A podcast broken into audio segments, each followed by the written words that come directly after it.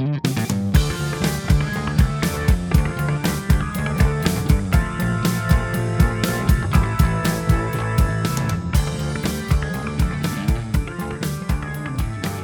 Приветствуем всех на волнах подкаста «Вечерняя и беда». С нами сегодня Альжас Жиенкулов, председатель правления Paladin Capital в Сингапуре и создатель инвест-холдинга Tesla Capital. На самом деле еще больше информации о нем вы можете почитать в интернете, мы приложим все ссылки. Альжас, приветствуем тебя. Роман, приветствую, спасибо за уделенное время, рад быть на вашей передаче. Спасибо, что пришел к нам в рубку подкастов и нашел время при своем дико загруженном графике, насколько я знаю. И сегодня мы будем говорить на тему, чего ждать от инвестиций в Центральную Азию. Будет эта тема проходить в формате мини-интервью. Если понадобится, мы разобьем на несколько частей. Альжас, первым делом хотел бы у тебя спросить, чем отличаются инвестиции в Азии от другого мира в принципе?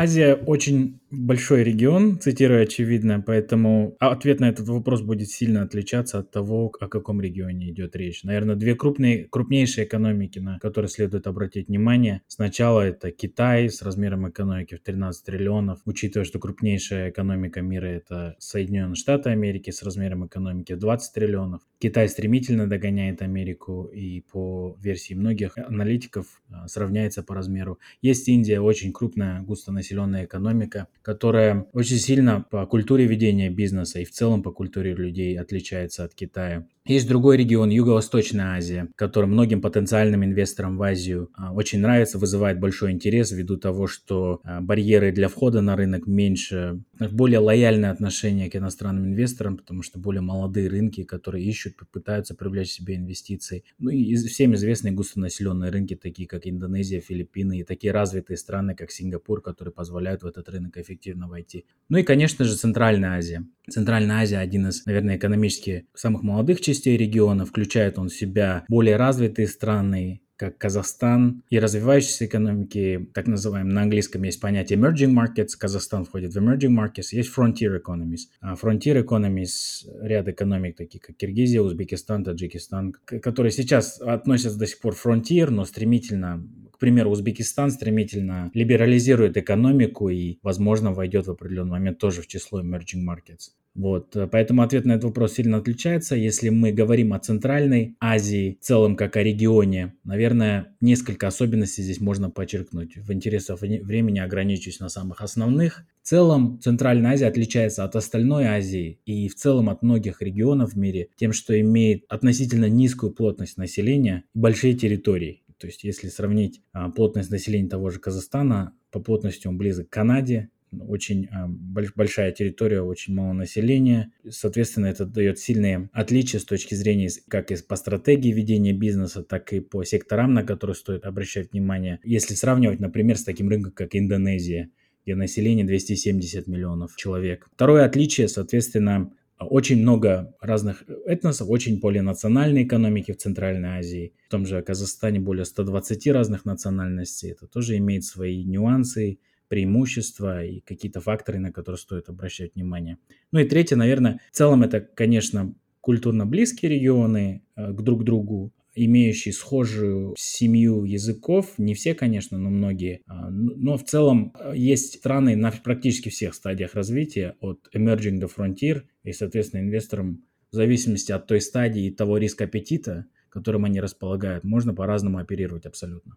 То есть мы выяснили, что у нас основные отличия заключаются в демографическом приросте, да, там плотности населения, в культурных, этнических особенностях э, и как раз в географии. Ну, это разумеется, да, само собой. Да, и в стадиях развития. То есть в Центральной Азии, что стоит отметить, опять же, есть несколько стран в абсолютно разных стадиях развития. Соответственно, есть инвесторы, которые ищут именно frontier-frontier exposure – то есть страны, так называемые, с очень низким стартом, где, э, соответственно, можно с большим рискоаппетитом определенные инвестиционные стратегии преследовать. Есть э, emerging markets, более стабильные, более устоявшиеся рынки, где, э, соответственно, абсолютно другие инвест-возможности. Можем в каждую углубиться по желанию. Еще что стоит отметить, в целом достаточно богатый ресурсами экономики, и с экономической точки зрения это создает, с одной стороны, свои плюсы, конечно же, то, что, соответственно, есть э, ресурсные секторы, есть э, платежеспособные слои населения вокруг этого. Но и с другой стороны есть такой феномен, как проклятие ресурсов. Да, то есть какие-то стадии развития этих экономик были периоды четко отслеживаемые, где а, из-за того, что были огромные притоки, базирующиеся на ресурсодобывающем секторе, какая-то либерализация регуляторная, какие-то моменты, которые более активно развивались в других регионах Азии, Центральной Азии, они развивались медленнее. Такой своеобразный золотой век получается, да, на скачке. Альжас, на этом фоне скажи, пожалуйста, а какие классы активов набрали сильную популярность в Азии, конкретно в Сингапуре, где ты ведешь основную деятельность? Если говорить о Сингапуре, э, как о регионе Азии, во-первых, хотелось бы отметить, что это очень особенный регион Азии. Сингапур и Гонконг, э, ну, в частности именно Сингапур. Во-первых, он обладает, как независимое государство, политическим нейтралитетом это абсолютно важно. Это своего рода азиатская Швейцария, которая по многим моментам сейчас активно конкурирует, по каким-то моментам даже опережает а, саму Швейцарию. Далее это развитое государство. Это до определенного момента многие называли, в принципе, Сингапур и Гонконг как два самых развитых финансовых центра. Сейчас все-таки на Сингапур больше внимания акцентируется. Что стоит а, понимать об особенностях сингапурского инвестора, базирующегося и оперирующего из Сингапура? То есть очень развитая регуляторика, очень эффективная. Соответственно, очень большая конкуренция на финансовом рынке. Инвесторы, база потенциальных инвесторов, располагающих деньгами. Поэтому в целом все те классы asset классы, все эти классы активов, которые популярны в других развитых экономиках и финансовых центрах, в том же Лондоне абсолютно также пользуются популярностью в Сингапуре для сингапурского инвестора. Также очень интересны глобальные акции. Тот же американский рынок для сингапурского инвестора интересен облигационный рынок. Эм, наверное, что отличается, это отличается большой интерес к страховым продуктам. Сингапурцы все-таки, будучи азиат, будучи более консервативными инвесторами, ориентированными на долгосрочное накопление, любят покупать инвестиционные страховые полисы жизни, так называемые Universal Life Insurance, Variable Life Insurance, ну, так называемые продукты. Поэтому крупные компании, такие как Manulife, Prudential, HSBC, страховые компании, они активно здесь оперируют, потому что для них это огромный рынок, по сути. То есть один из популярнейших активов – это страхование жизни? Вот в эту сферу Абсолютно вкладываются, верно. да? В эту сферу вкладываются очень активно, причем. Страхование жизни здесь пользуется огромной популярностью. Как и обычное, то есть как и Term Life так называемый, это обычный простой страховой полис, страхование жизни на год, например, на, на, на год, на два вперед, так и накопительное инвестиционное страхование жизни, где клиент вкладывает несколько миллионов в премию страховую, и страховая компания распоряжается эти, этими деньгами, зарабатывает инвестиционную прибыль, и с этой инвестиционной прибыли, соответственно, оплачивает какие-то страховые расходы. То есть клиент, с одной стороны, покупает и качественный, консервативный инвестиционный продукт, с другой стороны, так сказать, присоединяет к нему элемент страхования жизни. Эти продукты пользуются очень большой популярностью в Сингапуре. Это очень интересный момент, кстати, да. А если мы составим такой, скажем, формальный топ-3 вот со страхованием мы уже определились. Вот что бы ты еще отнес, какие? Потому что это очень интересный момент, вот такой в плане специфики. Что бы ты еще сюда добавил в плане популярности? В плане популярности, наверное, я бы добавил после страховых продуктов, конечно же, недвижимость. Недвижимость очень популярна по нескольким причинам. Во-первых, культурно, Сингапурский инвестор, как и, впрочем, многие азиатские инвесторы, не все, но многие азиатские инвесторы относительно консервативен. И имея доступ к развитому, стабильному рынку недвижимости, сингапурский инвестор часто инвестирует в недвижимость. Доходность на инвестиции в недвижимость здесь очень низкая, она порой ниже 5%. Но из-за того, что ставки кредитования очень низкие и рынок недвижимости очень стабильный, многие все еще предпочитают инвестиций в э, рынке недвижимости другим инвестициям ввиду того, что это до- достаточно долгосрочная консервативная инвестиция. Это очень популярно. И, соответственно, все продукты, которые связаны с рынком недвижимости, так называемые трасты, инвестиционные фонды, которые нацелены на недвижимость в Сингапуре или в регионе, здесь большой пользуются популярностью. Ну и, конечно же, топ-3 мы говорили, на третьем месте я бы, конечно же, определил акции и облигации, как мы до этого обсуждали. Потому что любят долгосрок, да. Да, любят долгосрочные инвестиции. В среднем, если брать здесь, наверное, если, например, сравнивать э, с Китаем или даже той же Центральной Азией, желание идти на спекулятивные инвестиции здесь куда меньше, чем во многих других азиатских экономиках рынках. В принципе, я такую тенденцию наблюдал вообще в целом. Чем развитие рынок, тем больше, большее количество консервативных инвесторов. Ну, потому что они хотят снизить риски, это понятно. Вот, кстати, как обстоят дела с инвестиционным мошенничеством в данной области?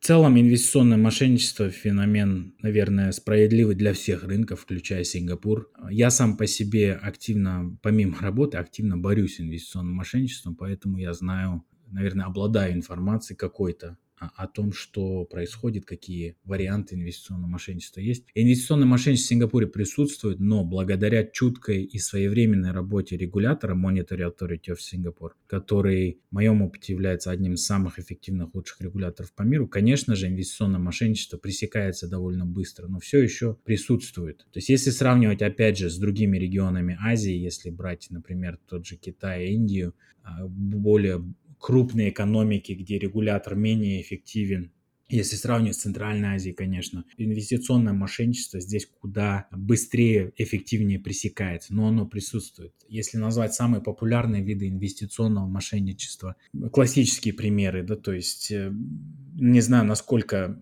что входит, э, Роман, в твое определение инвестиционного мошенничества? Я все-таки отношу это в разряд того, то есть инвестиции в различные своего рода банковские гарантии – естественно, там, мошенничество с предоплатой, да, так называемое prepayment fee. В Сингапуре оно оперирует, и все-таки иногда а, мошенники умудряются с, зачастую с соседних юрисдикций умудряются захватить жертву и совершить данного рода мошенничество. А мошенничество с какими-то спекулятивными инвестициями в более быстро развивающиеся регионы Азии, соответственно, ну, предлагается какой-то непонятный инвестиционный продукт, который якобы должен заработать большую премию. Если у человека а, не получается что-то или просто он придумывает причину, почему инвестиция, инвестиция не получилась ту или иную юрисдикцию. И, соответственно, немногие в такой очень тяжелой инвестиции, где отсутствует прозрачность, соответственно, бывает порой тяжело доказать свою правоту. Также различные ну, это, наверное, уже к финансовому мошенничеству, но это просто, наверное, определю, потому что это очень популярно сейчас в Сингапуре. Из того, что протекает, так сказать, через сетку, это инвестиции с кредитами различными особенности в ковид, когда многим понадобилась ликвидность, а многие, соответственно, непонятные онлайн-лендинг-компании появились, которые заключают кредит, просят предоплату и, соответственно, выкатывают. И люди, видя какие-то другие инвестиционные возможности, велись на такие ситуации. Это мне, если честно, напоминает игровую индустрию и напоминает некоторые российские технологические компании, ну, кто знает, тот поймет, которые использовали аналогичную схему. Достаточно, кстати, вспомнить наш чудо нано-трамвай от э, известного товарища. Слышал о таком в свое время? Я извиняюсь, не слышал. Для российский нанотрамвай. Кто, в общем, не знает, можете, в принципе, загуглить эту тему. Суть на самом деле в чем? Создавался проект или создается проект, привлекает инвестиции, это может быть краудфандинг, это может быть какие-то другие сектора, не имеет значения. Деньги активно собираются, приходят, разработчики что-то показывают людям, а потом выясняется, что проект попросту нерентабелен, или они говорят, извините, не вышло. Таким образом, люди расстаются со своими деньгами, ничего не получают, а соответствующие личности обрастают инвестициями. Вот такие истории. В принципе, судя по твоему рассказу, это и есть одна из основных форм мошенничества, которая работает в, да, не, да не только в Азии, но и, в принципе, вообще по рынку, верно? Но, как ты говоришь, ты с ними помогаешь активно бороться. Абсолютно. Я сам по себе являюсь сертифицированным борцом против отмывания денег. На русский переводится не очень лирично, но на английском это Anti-Money Laundering Specialist. Для меня... Это санитар инвестиционного леса. Э, наверное, можно назвать и так. Для меня это не только важно с точки зрения профессиональной этики, для меня это важно как личная миссия, потому что когда я вижу человека, который попался на инвестиционную уловку, у меня, честно, болит сердце, потому что я, э, соответственно, я вижу, как люди тяжело зарабатывают эти деньги, затем расстаются с ними по... И это неэтичное поведение потом отражается на профессиональных участниках рынка, которые оперируют в условиях открытой конкуренции. Соответственно, это просто проигрышная ситуация для всех. И я насколько могу, стараюсь активно с ней бороться, поэтому спасибо, что предоставляешь платформу этим сообщением, так сказать, э этой мыслью поделиться. Сеем пропаганду, да, такую добропорядочную. Абсолютно. К сожалению, статистика показывает, что рынок инвестиционного мошенничества только растет с каждым годом. Потому что, наверное, туда все еще можно пролезть вот этими щупальцами, скажем так. То есть э, нет каких-то... Не существует какого-то искусственного интеллекта или алгоритма, который может вот так прозондировать или досконально изучить нового игрока, да, технологии, естественно, развиваются очень активно, в особенности сейчас, в особенности в эру пандемии, назовем ее так. Но Конечно, любое развитие технологий это все-таки проект, направленный на экономическую выгоду, соответственно. Поэтому зачастую получается так, что какие-то инструменты по борьбе появляются только после того, как соответствующее мошенничество изобретено. Потому что с чем-то же нужно бороться. Какая-то первопричина должна быть. Поэтому, к сожалению, есть места и дыры до сих пор в инвестиционной инфраструктуре, в финансовой инфраструктуре, которую а, мошенники могут воспользоваться. Причем это требует, естественно, существенных навыков, и, к сожалению, эти люди предпочитают направить эти навыки не на улучшение окружающего мира, а на извлечение краткосрочной прибыли. Понятно. А какое будущее в целом открывается перед развивающимися рынками, вернее, которые сегодня спровоцировали такой достаточно сильный аншлаг? Наверное, в интересах времени я расскажу, так сказать, top-line, какие-то важные поверхностные вещи. Если затем будет интересно по какой-то конкретный рынок, с удовольствием поделюсь. Наверное, сфокусируюсь на Азии, как на большом регионе развивающихся рынков, как некоторые экономики называют, экономисты называют двигатель роста, да, то есть многие азиатские экономики ввиду бурного роста назывались двигателем роста, что в принципе их ожидает. Наверное, опять же здесь очень важно взглянуть на различные экономики. Если взять э, Китай, Китай активно усиливает свои технологические возможности и давно уже перешел из экономики, которая копировала инновации других в экономике, которая активно их создает, в каких-то местах опережает. Даже если взять пример всеми любимой Теслы и сопоставить э, с NIO, китайским аналогом или эквивалентом, я бы сказал, можно заметить, как компании готовятся к активной глобальной конкуренции и абсолютно на разные вещи акцентируют внимание – чтобы в будущем конкурировать.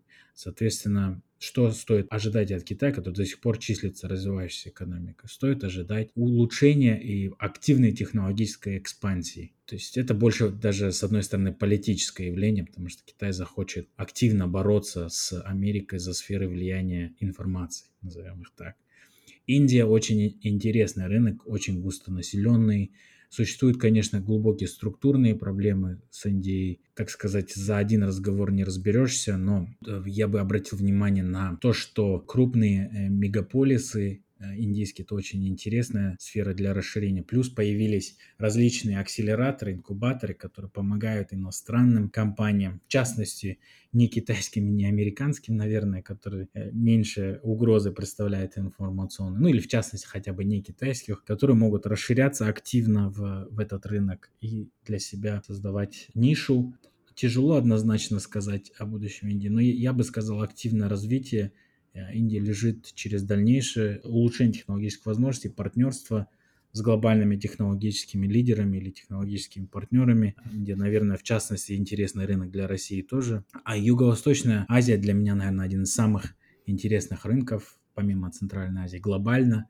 Почему Юго-Восточная Азия? Потому что она состоит, э, во-первых, в 2019 году интернет-экономика Юго-Восточной Азии достигла 100 миллиардов долларов. Это большой майлстоун – Конечно, если сравнивать все-таки с Америкой, у которой 20 триллионов долларов экономика и 2 триллиона долларов интернет-экономика, в принципе, это очень маленький рынок, но он очень быстро растет. То есть сейчас юго-восточная экономика это 3 триллиона долларов ВВП и 100 миллиардов долларов интернет-экономика. Это порядка 3%. Но ритм роста этих экономик составляет зачастую 30-40% в год. Это фанта- совершенно фантастические цифры. И к 2025-2030 можно ожидать укр- существенное укрупнение этих интернет-экономики и, соответственно, всех сервисов и индустрии, которые интернет-экономика потянет вперед. Соответственно, я бы ожидал будущее Юго-Восточной Азии как развивающийся рынок. Сингапур входит в Юго-Восточную Азию, кстати. Я бы сказал, что я вижу дальнейшую либерализацию и из-за многих политических распри между более крупными экономиками Юго-Восточная Азия остается очень интересным регионом для того, чтобы размещать дальнейшее производство, размещать какие-то технологические центры. Сам по себе очень емкий, интересный рынок. И по мере роста, так сказать, доходов людей будет все более и более привлекать внимание других стран. Центральная Азия очень интересный рынок с точки зрения прямых инвестиций и с точки зрения очень ранней стадии интернет-экономики, потому что интернет-экономики в Центральной Азии очень молодые, они намного моложе, например, чем интернет-экономика Российской Федерации. Соответственно, очень низкий старт, очень интересные проекты появляются в этой сфере, активно оперируют. Также очень интересные прямые инвестиции, потому что местами, конечно, политическая турбулентность очень сильная, но очень интересная либерализация, какие-то процессы облегчения, либерализации экономик происходят. И пока все очень дешево стоит, да, то есть намного дешевле, чем в Юго-Восточной Азии, намного дешевле, чем во многих других регионах. Соответственно, Юго-Восточная Азия другой имеет рынок, наверное, акций, в которые можно инвестировать. Интересно. Центральная Азия интересна точка, только с точки зрения прямых инвестиций на данный момент. А, как... Центральная Азия прямые инвестиции, а уже Юго-Восточная Азия это как раз можно и в долгосрок туда уходить, да, в долгосрочные какие-то предприятия, которые будут набирать силу со временем. Правильно понимаю? Абсолютно. Да, а, Юго-Восточная Азия интересна с точки зрения как и потенциальной инвестиций а, в рынке акций, ну, как бы для инвесторов, которые понимают риск, и риск валют, и риск компаний, и риск стран. А, но и с точки зрения прямых инвестиций, абсолютно. Это рынок интересный, рынки интересные во всех абсолютно направлениях. Та же сингапурская биржа, очень интересная биржа на данный момент, потому что некоторые компании до сих пор э, из-за пандемии стоят э, достаточно дешево. А, ну и как бы не буду залезать в Индию Китай, это слишком глубокие рынки для одного обсуждения, но вкратце так, да. Но это можно будет сделать в следующих выпусках, если ты захочешь и если ты найдешь время, конечно же. И поскольку мы концентрируемся на Сингапуре, поскольку ты сейчас находишься в Сингапуре и по определенным параметрам выбрал эту страну, я думаю, нашим слушателям было бы интересно узнать, почему все-таки Сингапур был назван лучшей страной для ведения бизнеса, по крайней мере, на момент вот 2000 какой там, там 15-16-20 и так далее. Да, благодарю за вопрос. Э, Сингапур действительно несколько раз, много раз был назван лучшей страной для ведения бизнеса, несколько раз занимал эту номинацию подряд, так сказать, в какие-то годы уступал, к примеру, Новой Зеландии или другим рынкам, которые прорывались в этот рейтинг, но до сих пор продолжает держать лидерскую позицию. По версии многих считается лучшей страной для ведения бизнеса. Рынки в плане легкости ведения бизнеса оцениваются по нескольким критериям. По легкости работы с регуляторными институтами, по быстроте, так сказать, по скорости, а, по количеству усилий, которые необходимы, чтобы зарегистрировать компанию, чтобы пройти определенные процедуры, так сказать, чтобы поставить бизнес на рельсы. И э, также с точки зрения транспарентности, законов по защите инвесторов, по защите миноритарных инвесторов, ну и, и про прочих связанных релевантных законов. По всем этим параметрам Сингапур за свои 50 лет истории сделал, наверное, просто космическое движение вперед, давайте не забывать, какая это молодая страна. Во-первых, очень правильно выстроены законы законы построены, язык ведения бизнеса, язык, в принципе, всех регуляторных органов английский, поэтому многим приезжать сюда и работать очень легко. Во-вторых, законодательство, оно практически построено на английском, потому что, ну, в принципе, это логично, Сингапур бывшая британская колония, и закон common law, он всем очень понятен, в принципе, он, конечно, отличается, но не сильно отличается от британского, британского законодательства, соответственно, многие юридические компании могут легко оперировать, э, ну, и там, связанные комиссии или издержки, они не такие высокие, как, как могут быть в других развитых рынках. Компанию можно зарегистрировать регистрируется онлайн чуть ли там не за 15 минут, не за 10 минут. Это покупки в один в клик в магазинах. Абсолютно, абсолютно. Соответственно, какие-то процедуры э, по регистрации бизнеса, по началу каких-то процедур, они э, все максимально выведено онлайн, все максимально просто и понятно, соответственно, это и соответствующие издержки с каждым годом уменьшаются. Здесь даже давно уже появились компании, которые уже а, те, те места, которые до сих пор не автоматизированы, а, то есть какие-то э, корпоративные действия, корпоративные секретариаты и прочие институты, которые являются важной частью ежедневной регуляторики бизнеса. Уже есть компании, которые занимаются автоматизацией оставшихся частей. Соответственно, это должно со временем привести к дальнейшей либерализации рынка. Далее, что стоит отметить, очень квалифицированная рабочая сила в Сингапуре. Очень легко нанимать людей. В принципе, законодательство в целом, наверное, справедливо между балансом работник-работодатель. Есть ряд других факторов, почему Сингапур является лучшей страной для ведения бизнеса. Я по себе назову случаи, естественно, которые я хочу привести. Я долгое время жил в Европе, в разных местах побывал. Естественно, процесс получения рабочей визы – это всегда голов, головоломка, особенности в Европе. Когда я переехал сюда и получил рабочую, подал на рабочую визу полностью онлайн и получил ее онлайн, и мне надо просто явиться в офис, чтобы закончить формальности, это заняло у меня 15 минут, и весь процесс у меня занял достаточно недолго. Я, конечно, был очень приятно удивлен.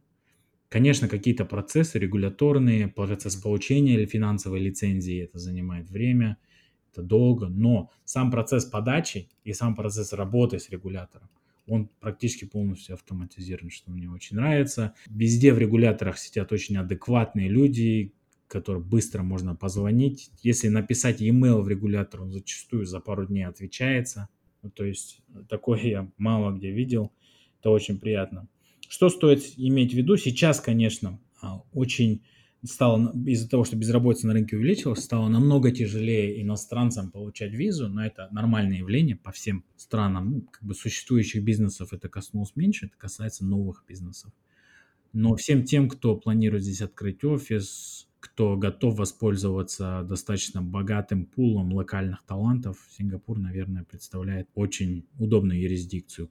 Ну, отдельный разговор же о налогах, говоря о том, что корпоративный подоходный налог 17%. Говорят о том, что налога на дивиденды нет. То есть ряд факторов, которые являются преимуществом. Плюс стоит иметь в виду, что Сингапур давно очень подписал кучу соглашений об избежании двойного налогообложения с рядом стран в Азии, практически со всеми.